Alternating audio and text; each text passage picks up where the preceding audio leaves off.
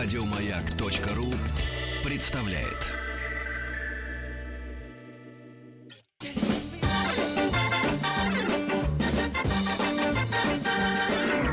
Космос, космос, на, на, на! Добро пожаловать или посторонним вход воспрещен. Настоящий сон. Дорогие друзья, добро пожаловать э, в программу «Добро пожаловать». Такой отклик в сердцах мам, отцов, будущих мам, отцов и вообще людей э, вызвала тема о детских э, лагерях отдыха, творчества, спортивных и даже религиозных. Мы обязательно эту тему еще раз возьмем, пообсуждаем, повспоминаем, чтобы каждый мог высказаться и поностальгировать, потому что нам, мы все родом из детства, и иногда приятно воспоминания те, которые были в молодости. А кому рассказать? Ну уж всем уж сто раз перерассказывали, а если бабушка за столом рассказывает, то уже выключить не знаешь как. Друзья, э, приветствуем э, Елену Наумовну Зарецкую, нашу постоянную э, докладчицу, гостью, доктора филологических наук, прекрасную женщину, умную и очень деликатную. Потому что она делает замечания, но так аккуратно, что это тебя не задевает сильно. Ну, и мы продолжаем наш цикл общения и разговоров о поведении человека, о вообще подаче э, да, себя в этот мир и о даже каких-то, может быть, секретах э, успешного да, пребывания в этом мире. Ну, кто-то что-то для себя, может быть, запомнил. Я вот очень хорошо мне врубилась, что нужно быть необычной, когда все одинаковые, да, то есть если все отличники, ты должен быть хулиганом. Если, наоборот, все хулиганы, ты точно должен быть отличник. Но это для девочек. Для мальчиков не помню, честно. Даже не слушала но их. Мы говорили еще о некоторых ритуалах жизненных, которые э, ну, сложились веками, да, и в историческом процессе вот люди так себя ведут. Правильно? Вот это мое понимание наше. И вот как свою эксклюзивность в этом во всем тогда проявить? Я как-то на- на- намутила, замутила воду. Нет, все хорошо. Здравствуйте. Здравствуйте. Привет всем, да. Значит, попробую несколько слов по этому поводу М. сказать. А вначале хочу предварить свое выступление двумя комментариями, которые косвенно связаны с нашей основной темой. И это будет э, радиослушателям понятно. Первое, о чем я хочу сказать, это об общем состоянии невроза, котором э, находится население нашего государства. И, собственно, с кем не пообщайся, человек говорит, или он на лекарствах, или его всего трясет, или он уже вообще... Алкаш? Нет, нет, алкаши в лучшем состоянии. Эм, Или вообще не понимает, как жить. Одна из причин того, что происходит, называется словом неопределенность. Мы живем в условиях абсолютной неопределенности. Редкий человек э, среди нас может сказать, что будет через год в России, например, что будет через месяц. Даже астрологи, вы их отметаете? Я сейчас не про астрологов, я сейчас о людях, которые не связаны эзотерическими и прочими М. связями, А просто простые люди. якобы с информацией о будущем. Мгм. Э, Что очень полезно, но это явно касается не всех, и очень много еще профанаций. Итак, условия неопределенности. Оно приводит к тому, что человек не может выстраивать никакие долгосрочные планы. Например, он собирается, она, в первую очередь, иметь ребенка. Но она одновременно совершенно не понимает, есть ли у нее какой-нибудь шанс его вырастить. И дай бог, что есть. Но она этого не знает, и вероятность того, что она это знает, вообще довольно мала. Вот это называется состояние неопределенности. Состояние неопределенности проявляется в мелочах. Например, когда за мной сегодня приехала машина, Мгм. я получила сообщение. За вами приехало такси латинскими буквами. Косая черта такси латинскими буквами. Косая часа... э, slash, вот такая да, черточка, slash, да? да. Э, такси латинскими буквами, Мгм. счастливого пути. А такая, не боюсь этого слова, ненавязчивая информация, номер машины и цвет, Мгм. там никоим образом не были зафиксированы. Вот что это такое неопределенность. А машина была подана в то место, где не меньше ста машин других стояло. Это некоторое общественное э, заведение, это вообще большой университет. Э, Я просто эм, обращаю ваше внимание на состояние человека, который, например, опаздывает на эфир. А ему предлагают войти в такси, касая черта такси. Еще раз касается черта такси. Мгм. А, это мелочь, но это мелочь, которая сопровождает нас каждоминутно. И если у нас не работает кран, и мы, не дай бог, вызываем слесаря, то ни один из нас не понимает, умеет ли он чинить краны. Кто это вообще? Вот это называется состояние неопределенности. Да. А, Для того, чтобы минимизировать свою ответную психологическую реакцию на бесконечные события такого типа, я уж не говорю о том, что нам рассказывает, пардон, радио и телевидение, на телевидении. Мгм. Да, это не просто не- невроз, это уже буйное отделение. Ну, действительно, новости жесткие. Да. Для того, чтобы минимизировать свой, если хотите, медицинский риск, Мгм. надо обращать внимание на окружающую среду. Только постольку поскольку. Ради бога, не верьте, стопроцентно не верьте в информацию, которая вам поступает. Даже вам. Но я Даже- могу элементы шоу привносить. Ну, конечно, конечно. Если я говорю не верьте, значит не верьте никому, конечно. Из этого ряда вычленяются какие-то люди, которым опыт показывает, что вы можете доверять. Мгм.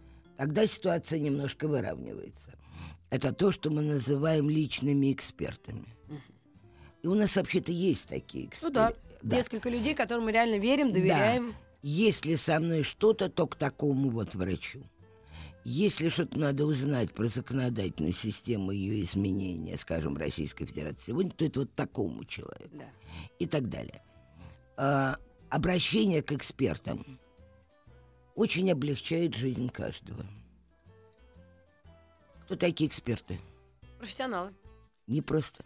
Вот они и есть эксклюзивные люди. И тот факт, что они добились понятия вот этой категории эксклюзивности, э, вызвав доверие э, у людей, которые к ним обращались, и есть залог, то, что они эксклюзивны.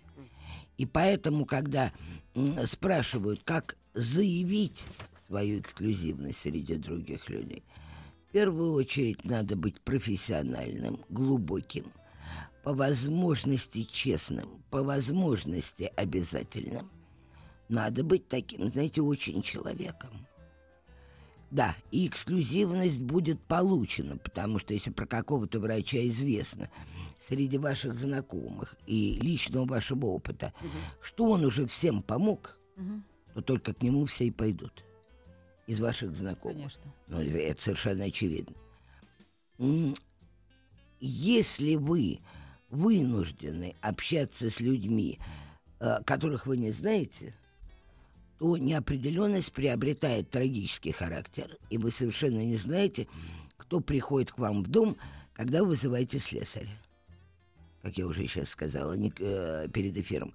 Просто никто не знает, он умеет чинить краны или нет. И поэтому надо или выпить таблетку, или музыку функциональную, вообще ввести себя в состояние э, пофигизма определенного, чтобы не сойти от этого всего с ума.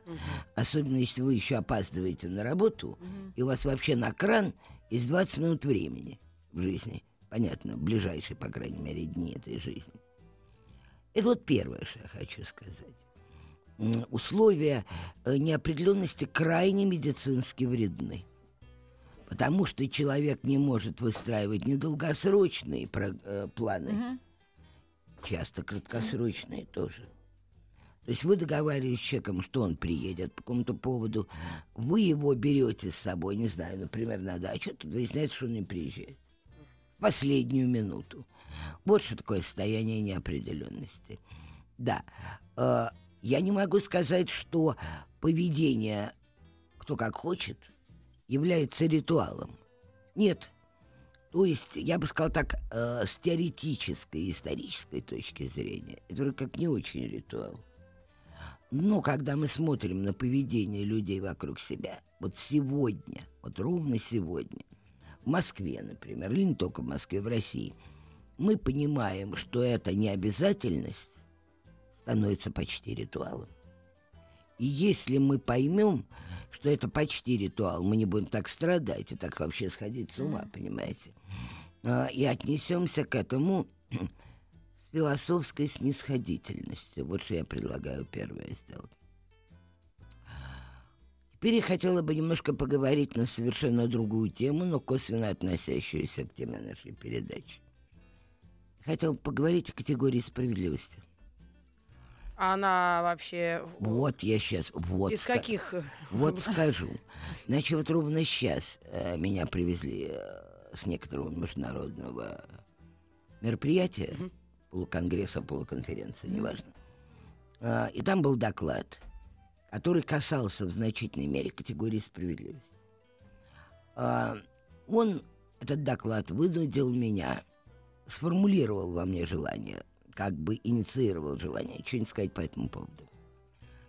И это тоже должно успокоить наших радиослушателей, вообще нас всех успокоить.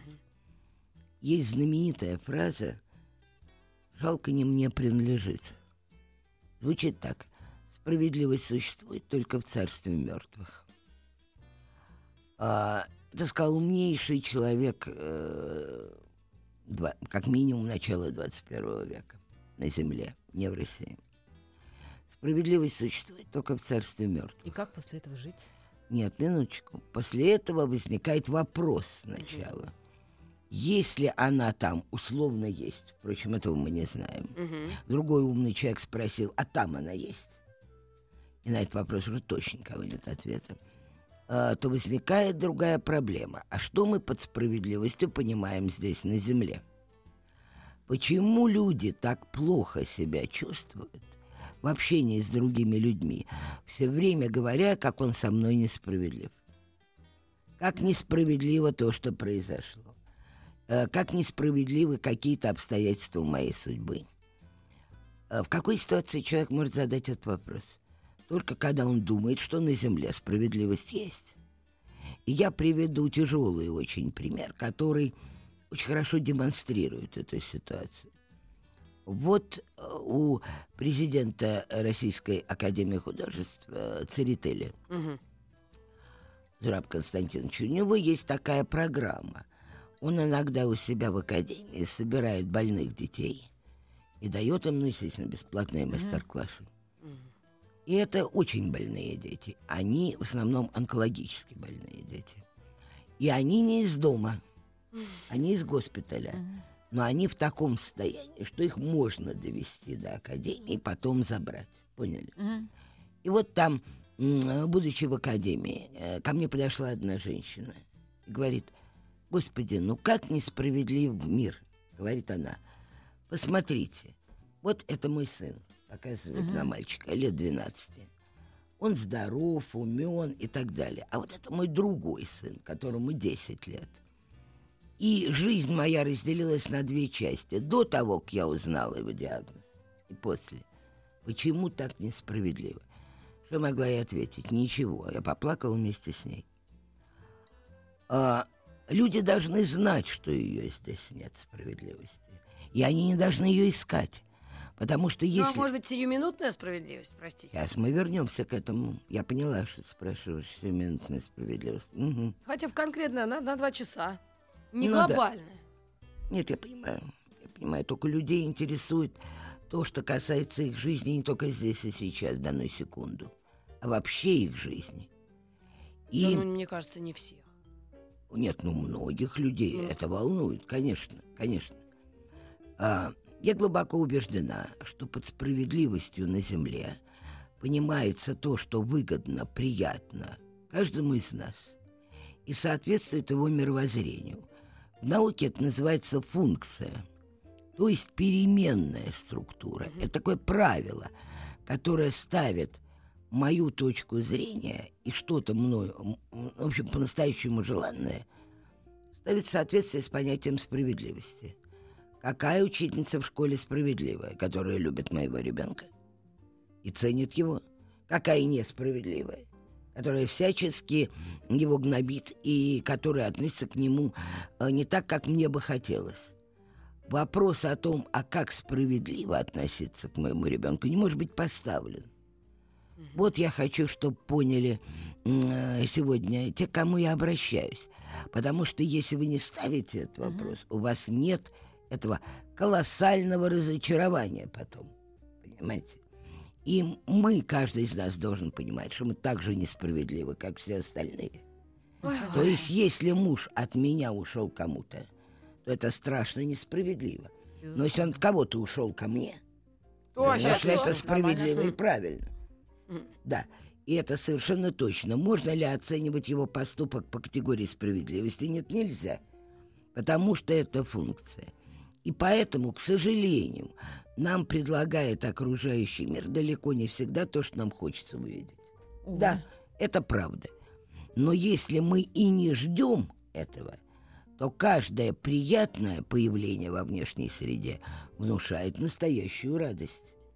А если мы исходим из того, что вообще-то справедливость существует, то человек может сказать, ну вот пару раз в жизни я его наблю... ее наблюдал. Ничего не наблюдал, это вообще нет. И поэтому э, потребность справедливости должна быть заменена людьми на совершенно другие категории. Вот я так немножко подумала и пришла к выводу, лучше всего просить помощи. Но просить не в прямом смысле слова, а инициировать помощь других людей тебе Например. Э, в любой ситуации. Например, если вы находитесь в семье, пусть вам помогают делать то, что вы делаете дома. Если вы, не дай бог, я имею в виду А, ну, в конкретных людей, м, попадаете в ситуацию от несчастной матери с больным ребенком, ищи самых лучших врачей.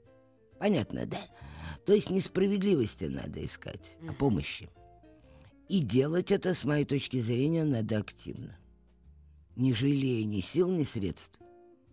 Вот помощи, да. А, и, может быть, тогда с э, философской точки зрения, может, что-нибудь покажется справедливым. Но женщине это может быть понятно, а мужчине как ему помощи искать? Другу звонить? Звонок другу? А, Дать нет. тысячу евро?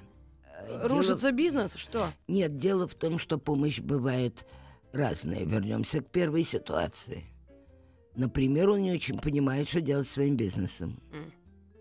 Вот пусть он найдет человека, которому можно доверять. Очень компетентного. И обратиться к Но нему за совет помощью. тоже помощь, да, в конце. Еще какая? Еще какая? М.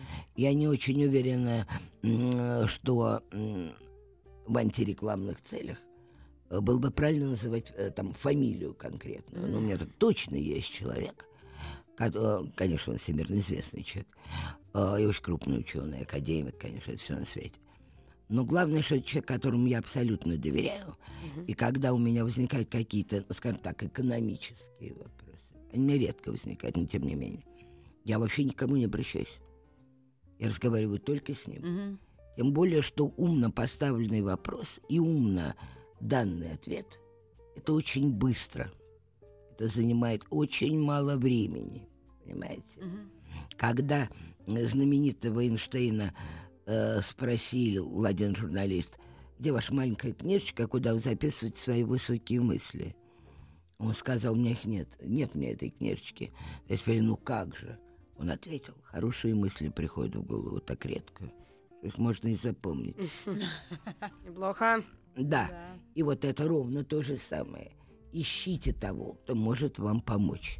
Причем, с моей точки зрения, помощь интеллектуальная приблизительно по значимости совместима с помощью медицинской, Мгм. а все остальные им уступают этим двум категориям. Понятно, да? Да. Да. Ам, третье, что я хочу сказать, и это тоже, увы, цитата не из меня. А, это ответ на вопрос, кому можно сегодня спрогнозировать наиболее благополучное и счастливое хотите существование. Мгм. Ответ тому, кто знает будущее. И вы на это, конечно, можете у меня спросить, кто это его знает. Его, конечно, никто не знает, кроме, может быть, особых людей. Но они не скажут. Особые люди не скажут. Мгм. Они не эксперты в этом отношении. Они права не имеют говорить. А, Елена, нам, нам нужно прерваться ненадолго на новости середины часа. Мы вновь да. вернемся в эту студию. Пожалуйста, наши слушатели, если вы хотите секрет да, успешной жизни пожалуйста. узнать, это все в конце программы.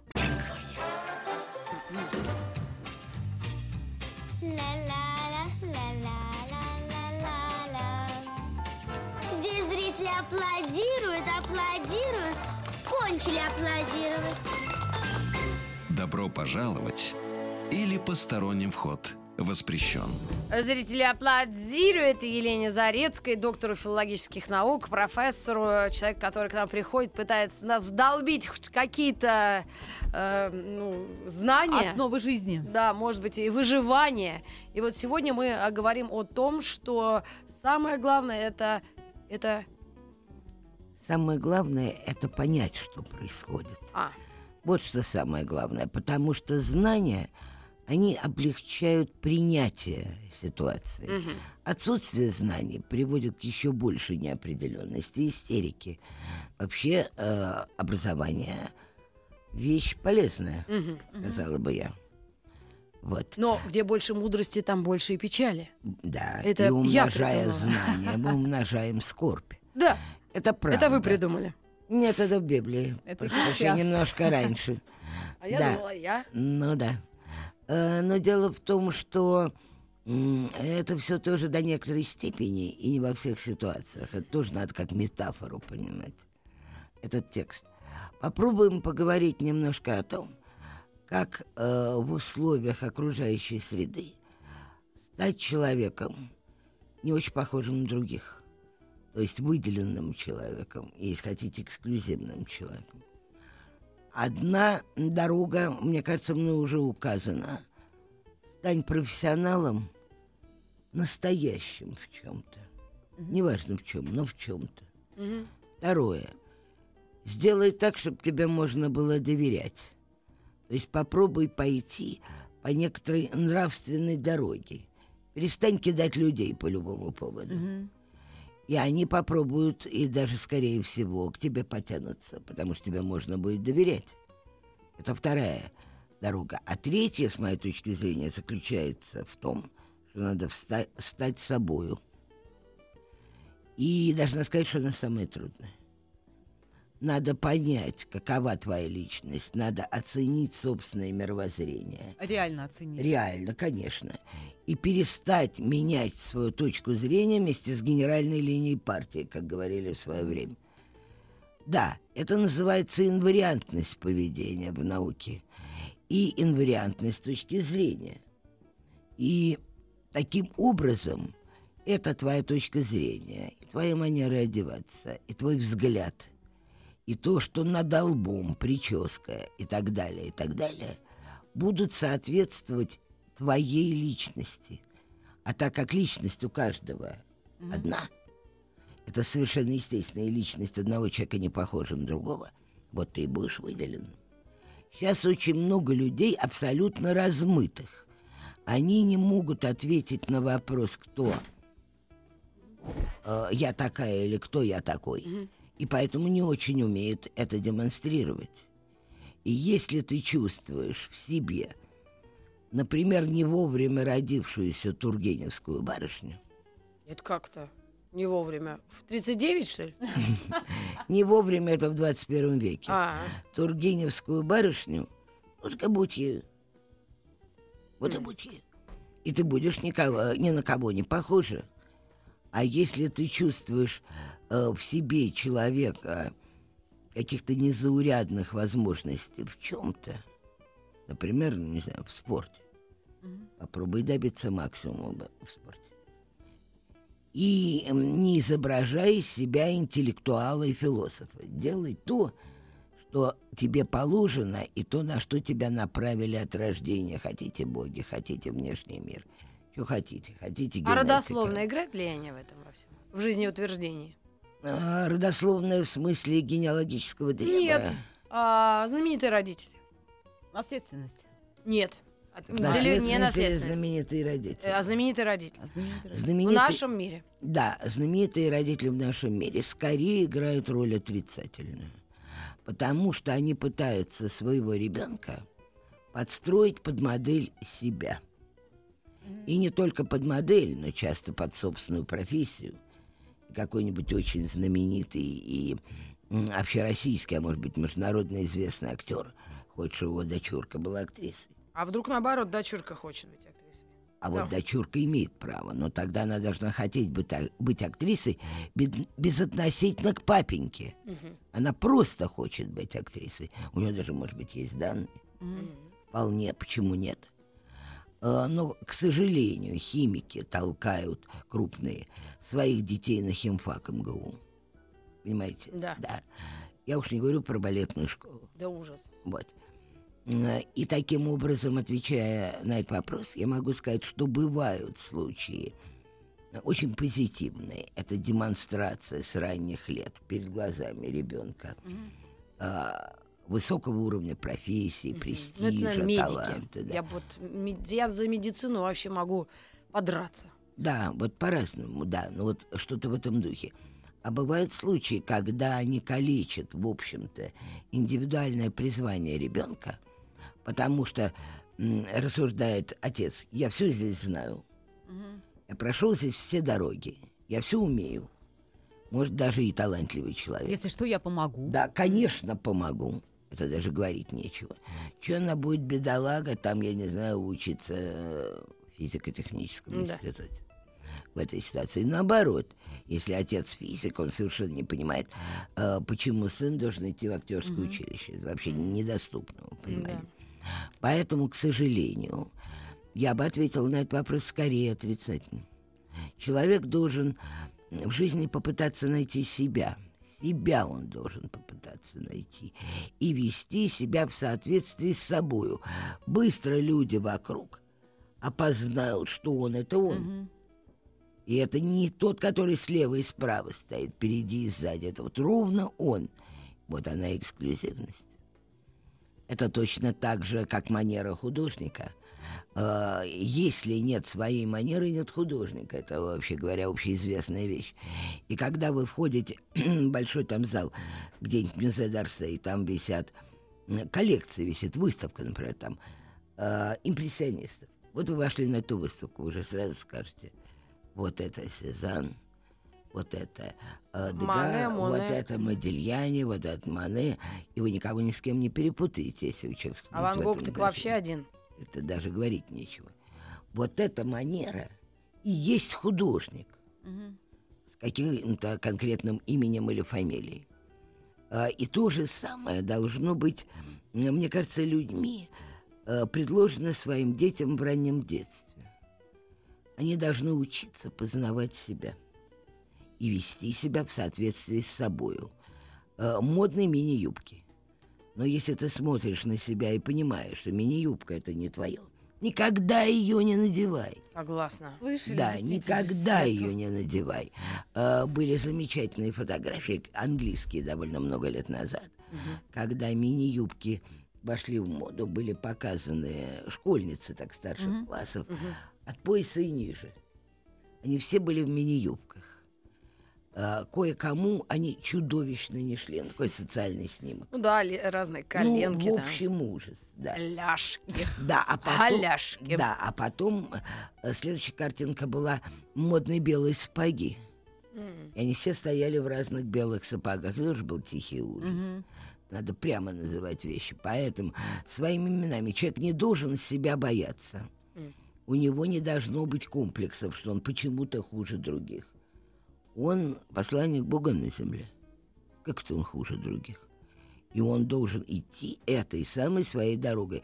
Вот в очень хороших школах, э, не знаю, в какой мере это бывает, в России, просто не могу сказать, но несколько школ таких в мире знаю, где учителя лишает квалификации, если он ставит одного ребенка в пример другому. Могут родительских прав лишить, если одного ребенка ставят пример другому Да ребенку ну в этой же Я все время... Меня уже должны четвертовать. Я все время ставлю Да. пример кого-то. Да, это я понимаю. Особенно себя. Себя Я в твои годы Да. умела читать кота в сапогах. Нет, себя можно, это остроумно.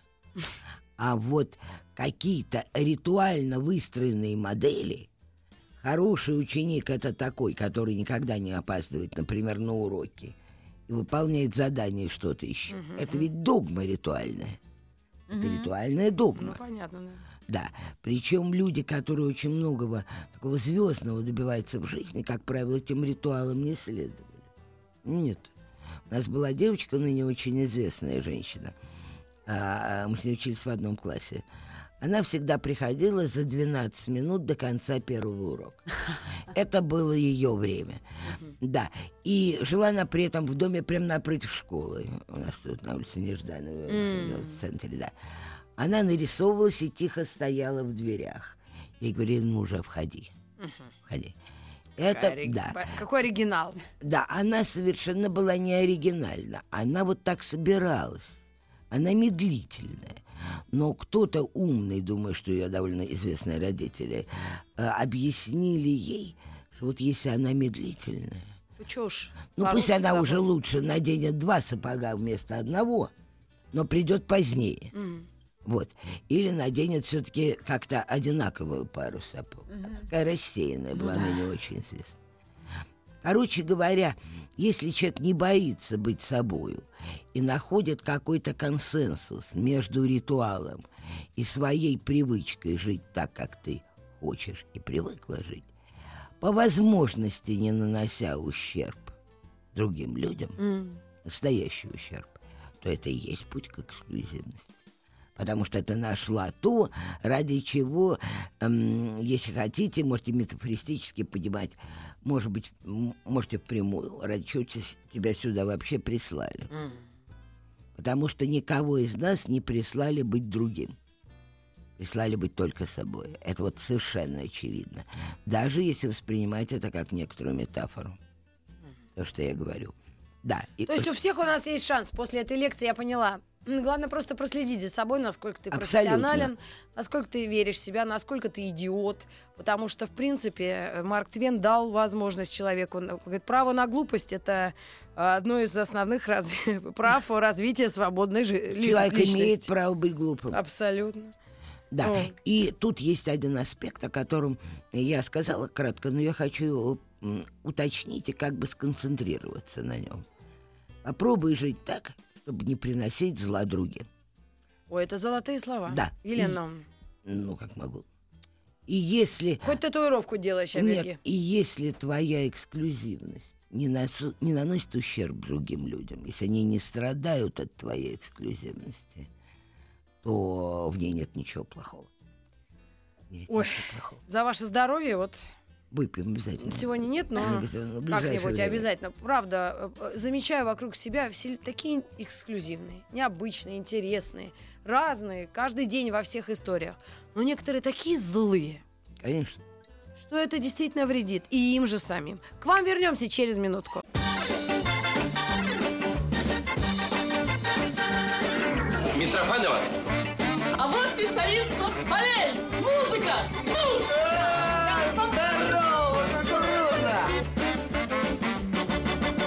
Добро пожаловать или посторонним вход воспрещен. Продолжаем разговор, э, как а, у нас говорили иногда. Не мешаем никому. Только очень устаем. Отдыхаем хорошо. А вот, э, э, собственно, эксклюзивность у нас на самом интересном, как всегда, реклама нас э, прервала, но мы вы- вывели формулу. Следим за собой, выявляем в себе все эти качества, которые вы перечисляли и не один день. Но сегодня это была такая квинтэссенция, да, тех качеств, которые Ну, профессионализм, смысле, да. да, а, я заметила его. Честность, не делать зла другим. А, что еще хорошо? Реально оценивать себя. Да, да, не обольщаться, не умничать. Да, И не ждать от жизни и многого. вообще идти- Справедливости. Да. Да, справедливости не ждать ни в коем случае. И идти дорогой, э, при которой ты не расталкиваешь никого ни слева, ни справа. Это все предельные категории. Так не бывает, но к этому можно стремиться. И можно сегодня расталкивать меньше людей, чем вчера. М. А стремиться к тому, чтобы их вообще почти не расталкивать. Но иногда это жизненно необходимо, это Бывает. выживание, Я приведу пищевая цепочка. Да, я приведу пример неожиданный, может быть. Это пример о том, как учат оперативников водить машину. Оперативники оказываются в разных ситуациях. И все понимают. Это, в смысле, полицейские? Да. И, и полицейские, МВД, и вот- спецслужбы, вот и так всё, далее. ага. Да, да, да. И все. Тех, кого вся- мы редко видим. Да. Да, ну вся эта группа людей. Им иногда в силу необходимости, да. А, Надо очень быстро ездить. Значит, как их учат? Никаких правил. Это первое. Второе. А, Одно правило все-таки существует. Как хочешь, езжай, другим не мешай на дороге. Вот как хочешь. И если кому-нибудь когда-нибудь удавалось сидеть в машине, где за рулем настоящий оперативник, этот человек подтвердит мои слова. Ну, непонятно, за сколько минут куда попадает. Вообще непонятно, как он едет. Но он никому не помешал на дороге. Вот никому. И поэтому я призываю... Как у них мигалка есть. Нет, я имею в виду тех, которые без мигалки. Ладно. Оперативников настоящих. Понятно. Да-да-да. Иногда они даже ездят на машинах совсем не выделенных. Ну да, да, да. Да. А, Но они никому не мешают ни слева, ни справа. Это настоящие, по-настоящему обученные люди. И вот в этом отношении а, надо как модель это для себя взять, как пример. И попробуй не мешать вообще другим. Мгм. Понятно, да? И, может быть, к тебе это вернется. Да, и к тебе вернется, конечно. И ты будешь э, выделен как человек, который правда умеет водить машину. Вот человек умеет водить машину, потому что у него заложен самый важный принцип. Понятно. Елена э, спасибо вам в очередной раз огромное за ваши э, э, рассказы и о- о- ни в коем разе не нравоучение, а скорее Нет, учение. ну что вы. А- Это меня тоже все касается прямую. Да, и мы будем э, э, так как- как-то вот постепенно усваивать материал и пытаться это все внедрить в нашу жизнь. А вы пока у нас в отпуск уходите или что ж? Какие Нет, у вас планы? Вот ближайшие Июнь. две недели не уйду. Все, тогда Нет, мы увидимся уйду. еще через неделю. Через неделю, через две. Через две. Через две, значит, Хорошо. вы здесь, Не да? пугай меня. Все, да, Так. через две. И Через две. замыслим какой-нибудь план на еще какой-то. какой-то- Замыслим, замыслим. Замыслим. Конечно. Так что вам огромное еще раз спасибо.